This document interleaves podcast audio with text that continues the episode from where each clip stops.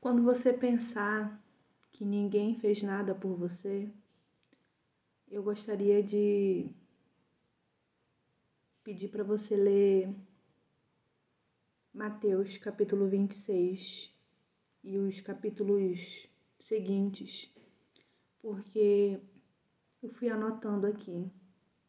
Jesus, ele foi amarrado, ele sofreu conspiração, ele foi traído, ele foi abandonado, ele foi estapeado, ele foi esmurrado, ele foi preso injustamente, ele foi cuspido, ele foi condenado à morte, ele foi açoitado, ele foi crucificado, ele foi zombado, ele recebeu uma coroa de espinhos, bateram na cabeça dele, ele foi insultado.